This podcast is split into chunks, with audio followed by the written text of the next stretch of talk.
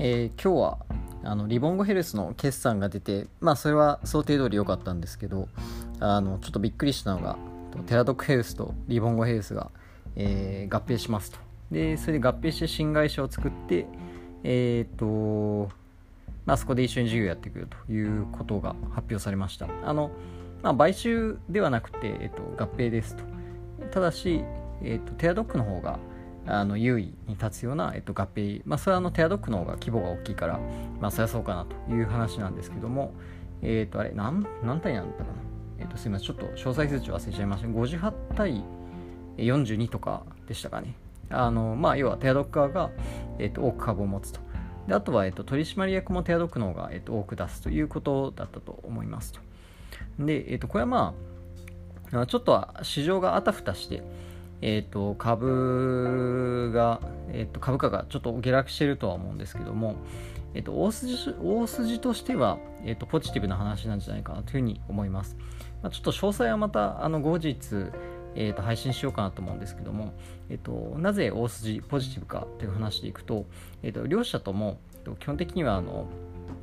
まあ、テアドックヒルスとかはこのコロナの影響があって、えー、と個人からの、えー、売り上げというのも立ってるんですけども、あのまあ、まずテアドックというのは、えーと、遠隔診療を提供していますと。えーまあ、そのオペが必要とかそういうものでない限りは例えばメンタルヘルスであるとか、えー、内科であるとか、えー、そういったものとかは、えーと、遠隔診療で、えー、対応できますよということですね。で、えーと、ともとのストーリーとしては、えーと、遠隔診療で、えー、と医療を受けることができれば、まあ、その対面の医療よりも、えー、コストが安いと。えー、なので、えーと、医療費の削減につながるということですね。で、この、えーと、低価格で提供できる医療パッケージを、えーと、保険会社であるとか、あとは、えーとまあ、事業会社ですね。で、事業会社に提供するというのは、えー、その従業員向けの、えー、保険の、えー、福利厚生に対して、えーと、それを付与することができて、えー、本来は、まあ、例えば何かの、病院で、えーと診療を受けたら、えー、まあ、300ドルかかるっていうところは、えーと、遠隔診療にすると100ドルで済むとか、まあ、そういうことですよね。なので、えーと、基本的には保険会社であるとか、えー、もしくはその保険を従業員に付与するような、えー、事業会社に向けて、えーとまあ、大雑把に言えば医療費削減のパッケージを提供しているということです。で一方で、まあ、あのちょっとそれは個人向けにも、えーと、その遠隔診療のプラットフォームは、えーと、オープンにしていて、えーと、例えば今コロナで、えー、病院に行ったらうつっちゃうんじゃないかとか、えー、ともしくは医療体制が逼迫ししているので病院に行けないであるとか、まあ、そういったところに対して、えーとまあ、そういったところへの需要もあるということですね。病院に行かなくても受けられると。あとはまあ今その長引くコロナであるとかあとは一時期はロックダウンの影響があってえっと、メンタルがダメージを受けちゃうっていう時に、えっと、遠隔のメンタルヘルスセラピーの、えー、需要も高かったということですね。でリボンゴヘルスに関しても、えっと、大きなストーリーは一緒で、えっと、提供相手はやっぱり保険会社であるとか企業なんですよね。で、そこの医療費削減を、えっとまあ、提供すると。で具体的にはその例えば糖尿病の、えっと、その血糖値とかをモニターできるような、えー、デバイスを提供して、であとは、えーと、遠隔の、えー、まあ、コーチングですよね、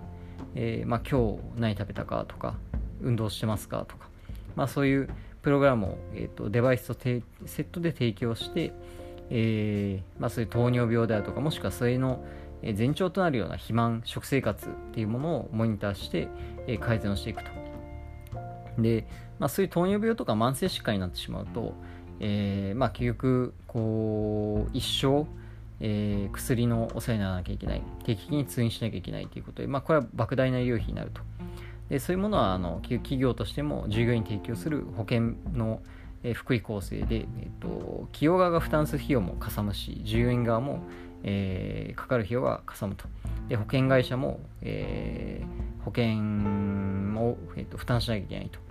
えーまあ、そういうのをこうあの予防するために、えー、そういったサービスを提供しているということですね。なので、リボンヘルスが割とこう予防より、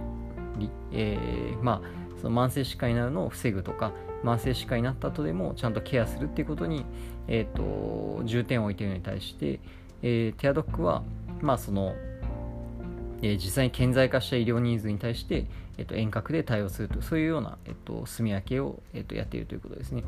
で企業側としてはこれは、えっと、実はあのワンストップで、えっと、提供してほしいというニーズがあります。え例えば、まあ、その、え、企業としてはじゃ従業員にその、え、保険を提供するといったときに、まあ、あるものは遠隔診療、あるものはまデバイスでで、あるものはでも対面で病院に行かなきゃいけないっていう風になるよりは、まあ、まるっとその一つのプラットフォームで、えーと、遠隔診療なり遠隔コーチング内で対応してくれるっていう風になった方が、まあ、便利は便利なわけですよね。従業員としてもあの迷わなくて済むし、まあ、そもそもこうそういったテクノロジーを使った医療のこうカバー範囲が広がれば、えー、コストダウンにも大きくつながるというわけですね。だから、あのまあ、あれこれは遠隔、これは遠あの対面で病院行ってくださいとかっていうふうにこうごちゃごちゃ分かれてるとあの要は患者患者となる従業員からするとこうめんどくさいわけで、えー、なんかこう何ていうんですか？まあめんどくさいから病院行っちゃうっていうふうになっちゃうとせっかくあの福利厚生で付与しているそういうテアドックとかリボンゴヘルスみたいなサービスもこうあまり使われなくなっちゃうと。